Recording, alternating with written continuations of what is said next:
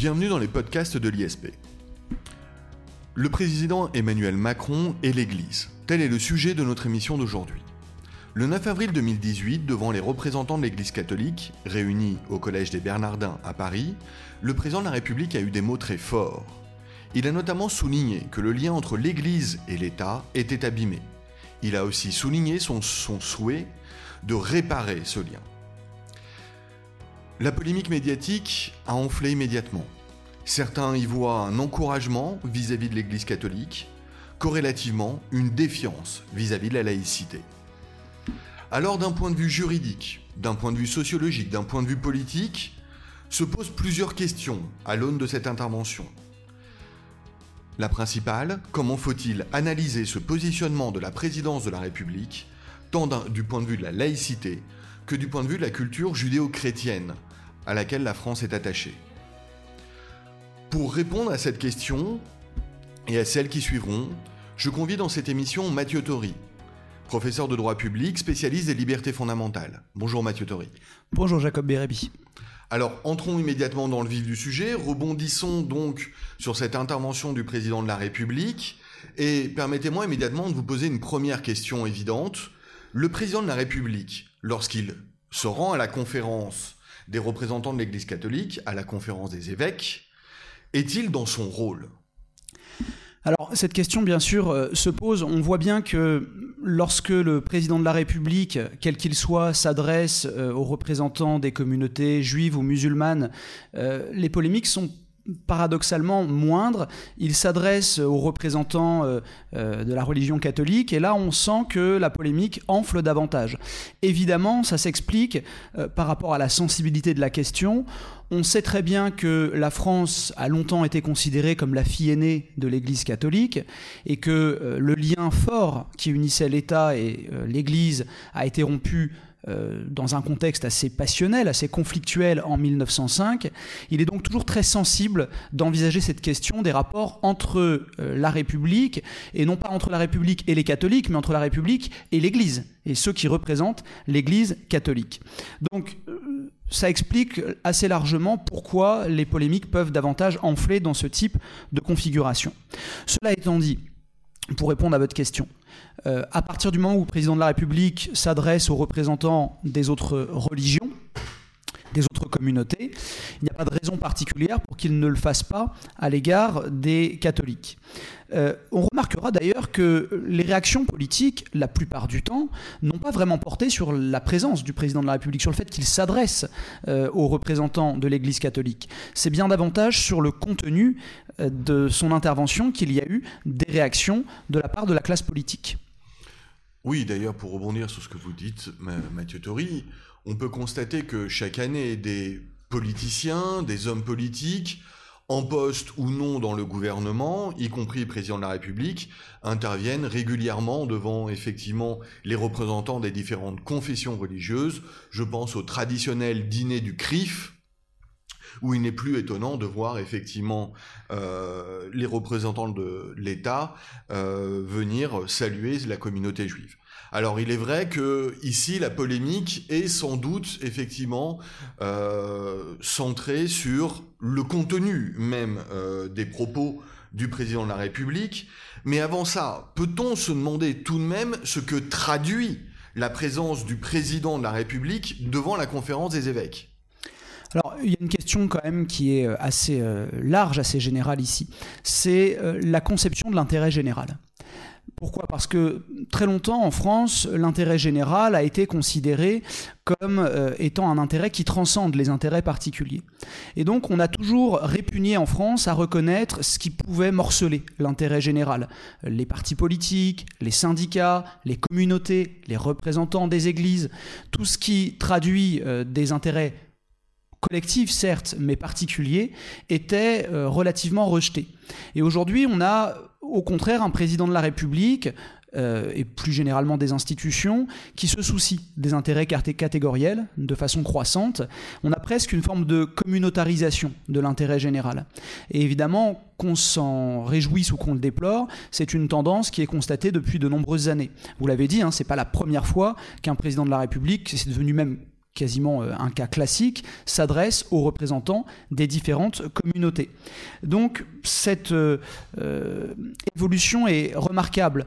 On ne s'adresse plus seulement aux citoyens dans l'idée d'un peuple composé de personnes sans distinction d'origine, de race ou de religion, le citoyen français, quelle que soit son origine ou ses convictions religieuses, on s'adresse de plus en plus aussi, pas forcément à la place d'eux, mais aussi aux citoyens catholiques, musulmans, de confession juive, euh, pour euh, rappeler que les intérêts de sa communauté, euh, ses convictions seront protégés par la République française. Est-ce qu'on ne peut pas dire qu'il était temps, enfin, que les hommes politiques, et notamment que la présidence de la République, prennent en compte cette évolution de la société, ce multiculturalisme on a presque de, ce point de vue euh, des années et des années de retard euh, sur ce qui peut se faire dans d'autres pays. Et je pense pas seulement euh, aux États-Unis, mais je pense aussi évidemment à la Grande-Bretagne ou à l'Allemagne. Il n'y a pas un citoyen, il y a des citoyens, il y a des communautés au sein de la société et il y a des besoins spécifiques pour chacune d'elles. Dont les représentants de l'État et la République ne peuvent dénier l'existence. Alors, il ne s'agit pas de nier cette existence. Je crois que les présidents de la République n'ont euh, jamais pensé que, euh, de façon concrète, euh, les gens n'appartenaient pas à des communautés, n'avaient pas des sensibilités culturelles, linguistiques, religieuses. Mais tout se passe du point de vue de la fiction. Le président de la République a besoin d'incarner la nation dans ce qu'elle a de plus abstrait et dans ce qui relie, dans ce qui unit les gens. Au-delà de leurs différences, il y a un certain nombre de valeurs, il y a l'attachement euh, aux droits fondamentaux, par exemple, à la République laïque, à son indivisibilité. Et donc, vous avez parlé, vous avez utilisé un terme, le multiculturalisme, qui est considéré, et c'est d'ailleurs assez paradoxal, parce que c'est souvent plutôt à droite de l'échiquier politique que c'est le cas, euh, alors que c'est pas de la droite que sont venues les réactions les plus hostiles aux propos d'Emmanuel Macron. Le multiculturalisme, c'est presque euh, une insulte, une injure en France. C'est un terme qu'on n'a pas le droit d'utiliser. Dire qu'on est favorable au multiculturalisme, c'est quelque chose d'extrêmement sensible. L'idée, c'est que on a euh, un peuple français, un corps de valeurs, et que, quelle que soit leur communauté, leurs origines, les citoyens doivent adhérer à ces valeurs. Le président de la République ne peut pas être le président du multiculturalisme, ou s'il l'est, il ne doit surtout pas le dire. Très bien, mais est-ce que c'est pas une lecture trop littérale, trop traditionnelle de, euh, cette, euh, de ce principe évident que la République est une et indivisible? Peu importe, finalement, que l'on considère que juridiquement, euh, la République est une et indivisible, si sociologiquement, sociétalement, ça n'est pas le cas. Bien sûr, mais d'ailleurs, vous voyez bien le, paradoxe, tout est dans la présentation. La France est une république laïque, par exemple, sauf dans trois départements français, où on continue d'appliquer, euh, d'avoir un lien entre les églises et l'État, avec un financement public, avec l'immixion de l'État dans l'organisation des cultes. Dans le Haut-Rhin, euh, la Moselle, le Bas-Rhin, on se retrouve dans cette situation. Les liens entre la République et la religion ce lien est censé être nul, mais il existe en réalité. Il y a des financements publics au niveau des collectivités territoriales, on finance parfois certains équipements, euh, des orgues dans les églises, euh, on fait des beaux amphithéotiques administratifs pour faciliter la création de lieux de culte. Donc voilà, on n'est pas dans quelque chose euh, qui n'existe pas, ce lien existe depuis longtemps, mais on ne peut pas le dire trop ouvertement de par notre culture, c'est un sujet tabou.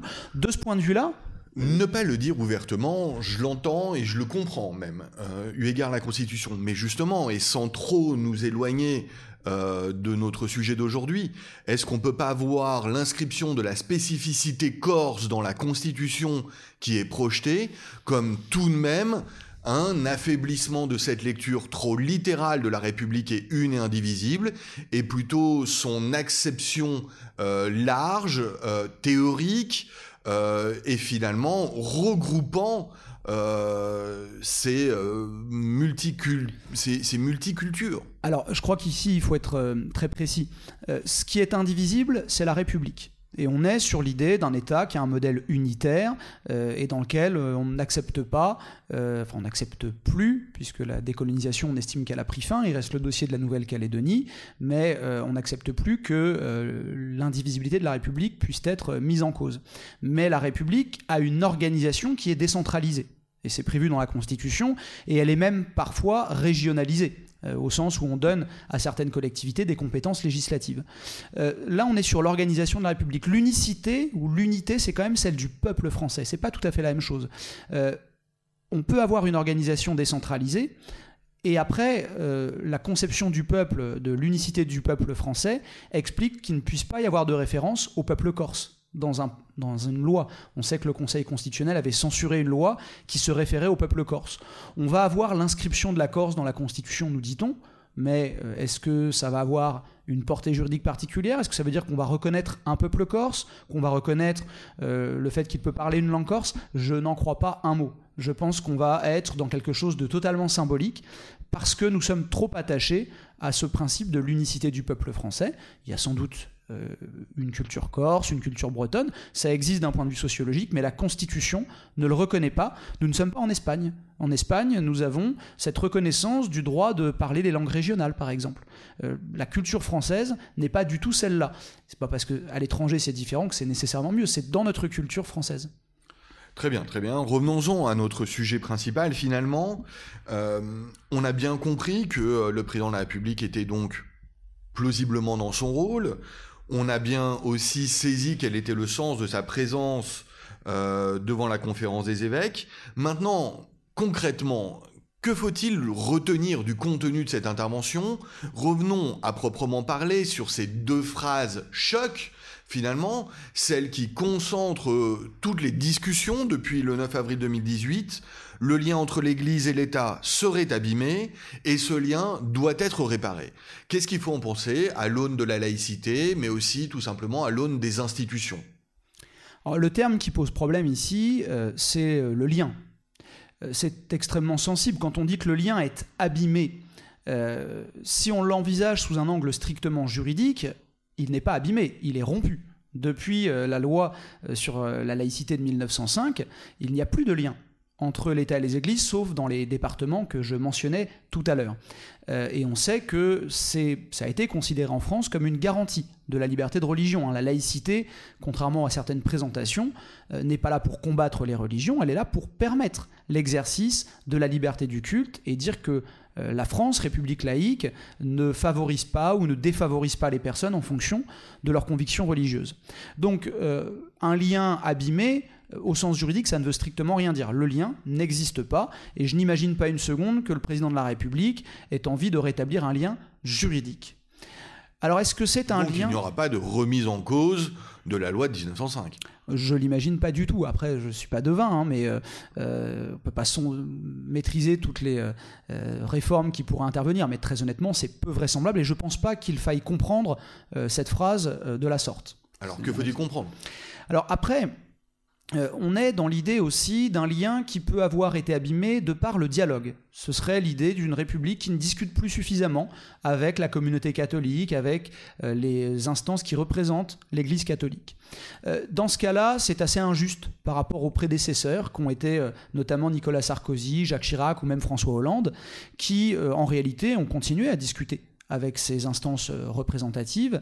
Euh, je vous rappelle quand même qu'en 2015, Nicolas Sarkozy disait qu'il fallait euh, louer, mettre en avant les racines chrétiennes de l'Europe, et qu'il a même considéré que de ne pas avoir inscrit dans le projet de constitution européenne une référence aux racines chrétiennes de l'Europe avait été une grave erreur. Donc je ne vois pas en quoi ici il y a un lien particulièrement abîmé entre la République et l'Église. Il y a des racines chrétiennes, elles existent. Les présidents l'ont rappelé. À mon avis, c'était une erreur. Pour le coup, je ne pense pas que ce soit le rôle du président de la République de rappeler ses racines chrétiennes. C'est un avis personnel. Mais en tout cas, si c'est ça le sens de la phrase, euh, honnêtement, il me paraît un peu excessif. Pourtant, cette rupture a pu être constatée dans la rue elle-même. Il suffit de penser aux importantes manifestations auxquelles on a assisté en 2013, à l'occasion de l'adoption de la loi du 17 mai 2013 sur le mariage pour tous, d'ailleurs manifestation a posteriori euh, de la promulgation de la loi, et on a pu effectivement voir se concentrer euh, l'opinion de l'Église, de l'Église catholique dans la rue, qui n'est pourtant pas adepte effectivement de, euh, du procédé de la manifestation, de la revendication et presque de la lutte euh, sociale. Il y a eu une rupture tout de même sous la présidence euh, de François Hollande. Tout à fait. Alors c'est effectivement, à mon avis, ce troisième niveau de compréhension qui doit être privilégié.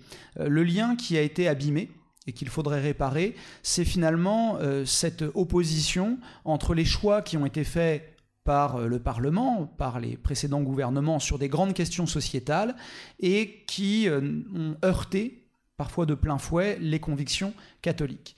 Et donc il y a quelque chose de compréhensible et de discutable.